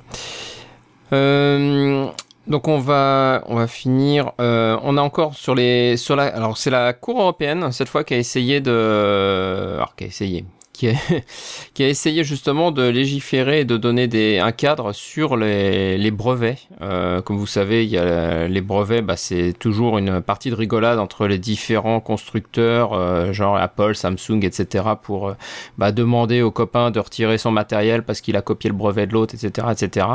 La Cour européenne en a eu un peu marre parce que bah, comme ces acteurs-là se battent au niveau local de chaque pays, il y avait jamais deux pays qui répondaient la même chose et donc on se retrouvait des fois avec bah, un tel, tel, tel téléphone qui était interdit euh, genre en Allemagne et alors que bah, euh, dans le pays, en France ou en Angleterre, mais il était autorisé parce que la loi n'avait pas donné la même chose. Donc sur les brevets, toujours euh, dans cette lignée, on a bah, aujourd'hui euh, des, enfin, des, références au niveau européen euh, qui vont permettre un peu de clarifier le discours autant euh, chez les euh, constructeurs que chez les euh, qu'au niveau légal euh, pour essayer d'avoir les mêmes réponses et notamment d'avoir des ententes amicales un peu plus souvent puisqu'après au final toutes ces choses là ça finit par une seule chose c'est une histoire de gros sous c'est de savoir combien de gros sous on met sur la sur la sur la table et donc voilà, donc là là-dessus, la Cour européenne a essayé d'acter un petit peu. Euh, voilà. Euh, la DevOps Team, je, vais passer rapidement dessus sur un, article qui reste intéressant pour tous ceux qui sont dans la mouvance euh, DevOps. Euh, c'est un article sur sur une critique qui dit qui parle de la base de ah bah tiens je rejoins une DevOps team. Donc effectivement par essence euh, c'est un peu comme une team agile. Euh, ça n'a pas de sens puisque le l'essence de ces choses là c'est de c'est de, de, changer le euh, la manière de penser de la, de changer l'organisation de l'entreprise pour justement euh, être plus se focuser alors soit sur le code soit sur le résultat du produit pour le client euh, L'article est assez intéressant parce qu'il explique justement que des fois la DevOps Team est quand même nécessaire quand on veut essayer de rattraper du retard, qu'on veut mettre en place des outils, qu'on veut essayer de mettre en place un peu de, un peu d'organisation et de faire un peu bouger les choses. Mais clairement, faut pas que ça soit euh, quelque chose qui soit qui perdure dans le temps. Euh, une DevOps Team, ça ne peut pas exister en tant que tel, tout comme une Agile Team. On n'est pas une Agile Team, on est une équipe de développeurs avec des pratiques agiles. Et donc, bah, tout comme on est donc dans une équipe de développement aux, aux méthodes DevOps. Et donc, effectivement, on travaille euh, de, de bout en bout de la chaîne. Euh, mais voilà, donc j'ai trouvé l'article assez intéressant parce que ça remet sans sans donner un gros coup de fouet sur ceux qui euh, passent par cette étape parce qu'elle est des fois nécessaire pour faire bouger les choses, euh, donne aussi une bonne vision sur le sur ce, ce genre de pratique. Oui, tout à fait. C'est une tendance possible de, de, perdre l'objectif initial, qui est d'avoir une équipe qui, par exemple, livre des logiciels qui fonctionnent, et une équipe qui tout d'un coup se dit ah ben nous on est bon en DevOps. Voilà. Mais sauf que c'est pas l'objectif en soi. L'objectif est de toujours livrer une application qui fonctionne. Quoi. Euh, autre article, donc cette fois sur le. Tout à l'heure, on parlait du recrutement des développeurs, comment attirer les autres et comment euh, se faire des amis et bien vendre sa boîte. Bon, là, il y en a qui ont loupé chez Amazon, a priori. Euh, un article de blog qui est paru euh, récemment et donc qui a fait pas mal de bruit euh, sur bah, qu'est-ce que c'est que la vie d'un développeur chez Amazon. Et bon, bah, en gros, c'est pas super cool. C'est pas super cool, non C'est pas super cool.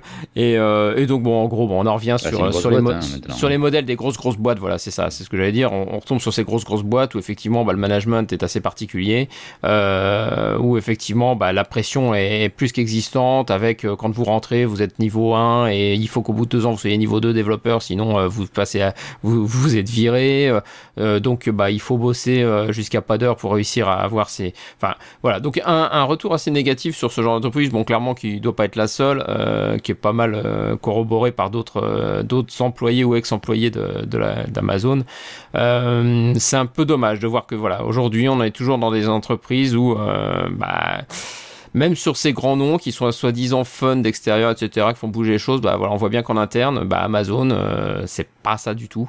Euh, ça reste très très compliqué. L'ambiance dans ces grosses grosses boîtes là est, est assez pourrie dès qu'on après, ça dépend énormément d'un service à un autre. hein, c'est ce qu'ils expliquent, c'est que voilà, c'est c'est tellement morcelé, tellement gros que tout est morcelé. Euh, on peut très bien tomber, comme on peut tomber sur des sur des petites organisations assez pourries. Donc voilà. Euh, et enfin, bah, pour terminer sur la partie euh, no code, SourceForge. Qui, n'a- qui a jamais utilisé SourceForge? Vous avez tous utilisé SourceForge jusqu'à présent? Ah là là là, sûr, là voilà. là, bah ça oui. fait au moins. euh, il y a je sais très pas, ils ont combien? Ça fait quoi 15 ans? Enfin, ça doit faire 15 ans qu'ils doivent être là au moins. Euh, bah, SourceForge est à vendre. Voilà, ça y est. Donc ça a été euh, officialisé. Euh, on a su, ils ont eu beaucoup de problèmes hein, d'infrastructure ces derniers mm. temps, des attaques, il y a eu beaucoup, beaucoup de choses. la, stabilité du service euh, est, assez euh, pourrie ces derniers temps. Ils avaient déjà eu un changement de direction il y a, il y a je sais plus, il y a peut-être deux ans ou quelque chose comme ça. Ils avaient pas mal renouvelé. Oui, ils ont un problème de business model depuis des années en fait. Hein. Et voilà, aujourd'hui, bon, le business model ne marche vraiment plus du tout. Et donc voilà, donc ils sont en vente. Donc si vous voulez acheter SourceForge, soyez bienvenus. Mais effectivement, donc c'est surtout, bah, faites attention si vous avez vos projets chez SourceForge ça reste encore euh, bah, pas mal utilisé. On parlait tout à l'heure des projets en C, etc. Moi, je sais que bah, beaucoup de, euh, de, projets sur ces langages-là restent sur du SourceForge, sont encore beaucoup utilisés. Euh, je vois ça sur des... Alors GIMP, je sais pas si c'est encore le cas, mais c'était le cas il y a quelques temps, ou des trucs, enfin beaucoup d'utilitaires comme ça, où bah, il y a encore beaucoup, beaucoup de SourceForge présents. Bah, voilà. maintenant, il y a un risque hein, pour les gens qui, qui mettent leur logiciel dessus, c'est que pour trouver du business model, euh, les, patrons de SourceForge sont prêts un peu à tout. Et mhm. voilà, les, gens de GIMP ont eu la désagréable, par exemple, euh, voilà. surprise de voir euh, leur logiciel repackagé avec des, avec des, des hardware à l'intérieur. Ouais, c'est ça, oui. Donc, voilà. Méfiance, méfiance. Aujourd'hui, voilà. Par définition, voilà, les, les, voilà, les, hébergeurs comme ça de code, entre guillemets, gratuits, il faut vérifier qu'ils ne deviennent pas une qui, ne deviennent pas un, obstacle à votre parcours euh, open source. Et on parle d'argent, et je passe un peu du coq à l'âne, mais euh, n'oubliez pas la campagne de crowdfunding de G-Unit. Euh, ils demandent de l'argent pour G-Unit 5. Euh, et c'est vrai que voilà, G-Unit, c'est le framework de test le plus utilisé du monde Java. Et les gars, pour bosser à temps plein dessus sur la version 5 qui supporterait les, lambda, et eh ben ils ont besoin de temps, donc euh, ils font du crowdfunding. Euh, donc donnez un petit peu parce que comme moi vous utilisez ce framework et filez-leur 10 dollars. c'est vrai que c'est assez particulier de voir tous ces mastodons de l'open source euh, bah, tirer la sonnette, euh, demander d'être acheté ou demander de l'argent, mais voilà, euh, les modèles open source, ça montre encore que c'est pas si facile que ça. On l'a vu récemment avec Groovy, hein, avec Guillaume, et c'est déboire effectivement de se retrouver en full open source sur, sur le projet Groovy. Donc effectivement, c'est aujourd'hui les modèles évoluent pas mal et, et je sais pas pourquoi les gens, il y a moins d'investissement, moins de temps, et effectivement, bah voilà, il faut, il faut de l'argent au final, il faut bien que les gens vivent. Euh, on va terminer avec les outils de l'épisode? Yes Yes On parle pas de, de Geekonomy et de l'overboard qui est sorti On n'a pas le temps. Ouais, on n'a pas le temps, on en parlera la prochaine fois, malheureusement. Euh, mais oui, effectivement, l'overboard est sorti. Ça m'a bien fait rire. Ça m'a bien fait rire. Euh, on va parler des outils de l'épisode. Donc, euh, Git, qui c'est qui avait poussé l'info sur Git 2.5 c'était toi, Antonio, non? Oui, c'est moi. Ouais, j'avais vu. Bah, on fait tous. Euh, enfin, on fait tous non, mais on fait beaucoup de, de triangular workflow. Donc, euh, j'ai mon origine. Euh, surtout quand on bosse avec GitHub, donc on on a notre origine, on a l'upstream et euh, bah, on se plante toujours un petit peu. Enfin, euh, on push à droite, on poule à gauche, et c'était l'inverse qu'il fallait faire. Et c'est vrai que dans le 2.5, ils ont un petit truc euh, qui facilite un petit peu la vie pour le triangular workflow. je l'ai testé à mon humble échelle et c'était pas mal. Donc il faut que je creuse plus. Euh, mais voilà, euh, euh, c'est marrant parce que Git est influencé par GitHub, le modèle à la GitHub, et donc on est en train de mettre des trucs dans, dans Git pour faciliter les, les devs GitHub. Donc le triangular workflow, c'est le modèle GitHub, et, et, là le moteur Git nous permet de simplifier par endroit cette gestion. Voilà. Dans les, dans les points intéressants, ce que, tu, euh, ce que tu disais, donc effectivement, là, il y a le arrobas push là, pour le, nouveau modèle, enfin pour euh, simplifier l'utilisation du modèle euh, triangulaire. Moi, ce que j'utilise aussi beaucoup, je ne sais pas si vous utilisez, c'est l'extension, enfin, ces petits utilitaires qui s'appelle Hub pour GitHub, justement, qui vous permet automatiquement en ligne de commande de bah, forquer, créer des, enfin, oui, forquer dans votre organisation, créer des pull requests, etc. moi, je trouve très très utile là-dessus. ça permet de, de, pas mal améliorer aussi ce, ce workflow. Et, euh, et l'autre truc là dans Guide 2.5, ce qui est intéressant, je sais pas si tu as regardé, c'est les worktrees euh, qui sont qui sont apparus qui permettent en fait le, le problème d'un repo Git. Euh, vous devez tous avoir ce souci-là si vous avez à travailler sur plusieurs branches et que vous pouvez avoir à un moment donné qu'un seul checkout, euh, qu'un seul workspace euh, de travail. Et donc, bah, si tu as besoin de genre euh, prendre un workspace pour une, branche de maintenance et lancer des tests dessus, ou voilà, parce que tu veux laisser l'autre ouverte pour une autre raison, euh, bah, t'as pas d'autres moyens aujourd'hui que bah, cloner deux fois le, repo sur ton euh, sur ton file system. Et donc là en 2.5 ils ont rajouté une notion de worktree qui te permet depuis ton repo local euh, de créer plusieurs copies de workspace qui sont toujours liées à ton repo local. Donc il n'y a pas plusieurs, c'est pas plusieurs clones, c'est tout est géré comme si c'était ton même repo local. Il n'y a qu'un seul historique, etc., un seul répertoire.git et tout. Mais par contre, tu as plusieurs euh, bases de travail sur lesquelles bah, tu peux en parallèle justement faire un fixe dans une branche pendant que tu gardes, je sais pas, tes tests qui s'exécutent sur, sur ton master que tu viens de, de contribuer quelque chose. Voilà. Donc ça, c'était aussi intéressant. Je ne sais pas si vous, ça vous parle, mais moi, je pense que ça peut avoir pas mal d'intérêt, la, notion de, de work tree. J'ai pas fait gaffe à ça, non. non. Là où ça peut être intéressant, euh, bah, c'est typiquement quand on a des étapes de revue de code, des choses comme ça, où, euh, on, va être amené à faire des, petites corrections euh, pour tenir compte des commentaires qu'on a, qu'on a reçus. Et du coup, ben voilà, ça permet de garder le, workspace correspondant dans un coin euh, sans avoir besoin de basculer systématiquement. C'est ça. Euh, mm. Et donc de mettre en, de côté tes commits en cours ou de comités, enfin bref, voilà. En gros, c'est le genre de choses que euh, on fait actuellement avec allez, vas-y que je te stache ou je fais un commit temporaire et puis je bascule sur l'autre branche et je corrige et je repousse et je reviens sur ma branche du début. Donc voilà, c'est beaucoup de, beaucoup de manipulations qui peuvent parfois être hasardeuses malheureusement et qui du coup sont complètement squeezés sous réserve que tu aies un peu de disque disponible pour euh, avoir un deuxième workspace.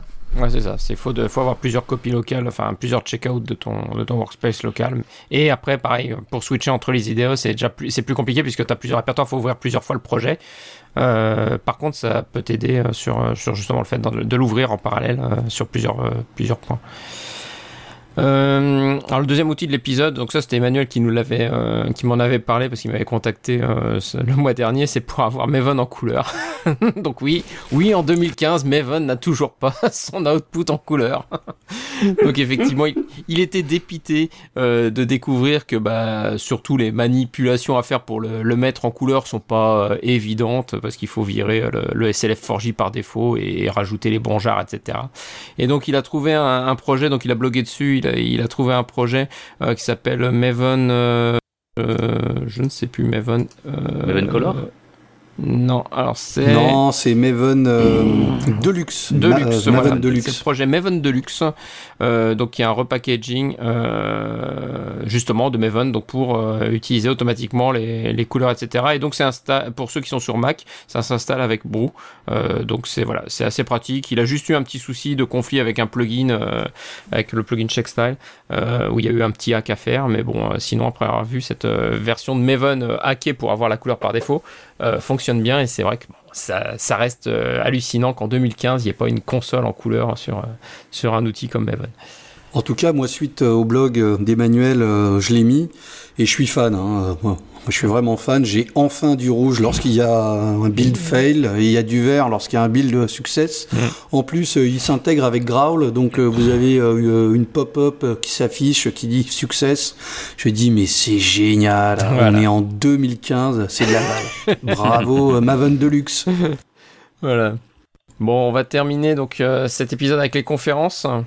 Il y en a euh, plein. Il y en a plein. Il y en a plein. Bon, il y en a trop. On va, vite, faire très vite faire le tour. Euh, bon, sur tout ce qui est local, euh, Paris, on va retrouver les Spring User Group et autres.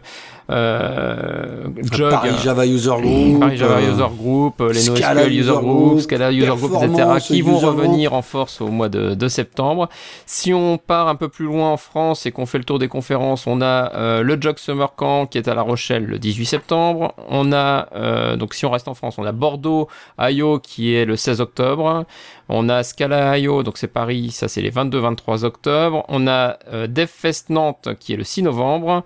On a euh, Codeur en scène le 26 novembre. Et donc si on va un peu plus loin que la France, si on va en Europe, on a aussi à Budapest et ApacheCon euh, Europe. Donc là j'y serai, euh, pour une fois ça changera, euh, pour parler bah, un peu de tout l'écosystème Apache. Et donc j'aurai un talk sur Maven, youhou, avec Hervé Boutemi. donc ça c'est le 1er et 2 octobre, c'est à Budapest. On a la Geekon Prague les 22 et 23 octobre. Donc ça c'est Antonio qui y sera.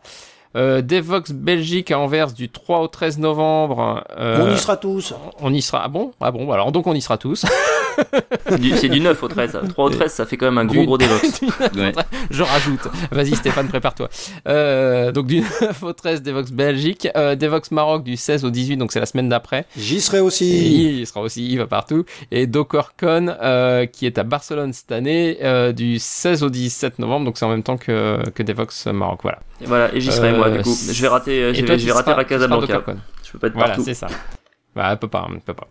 Voilà, bah merci à tous pour cette euh, Merci nouvel à épisode. nos Merci de invités. nous écoutés. Merci, Merci. à nos Merci invités. Dominique et Nicolas. Merci. Et ben avec, avec grand plaisir. Fred.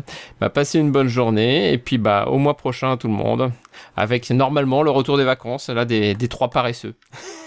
Allez, ciao, Ciao les gens. Salut. les gens, bonne journée, à Salut, bientôt. salut.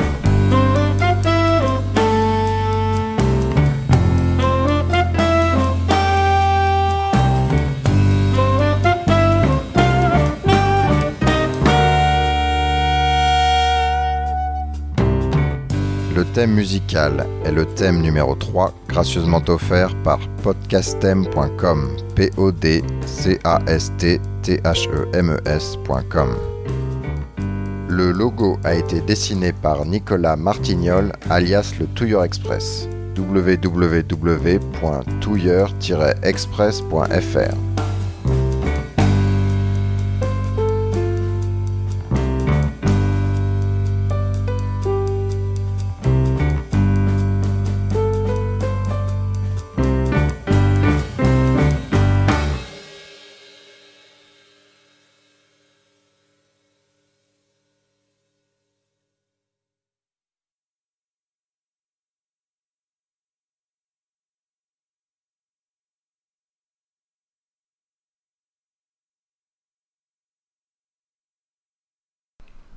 Et qui c'est qui chante là du coup hein?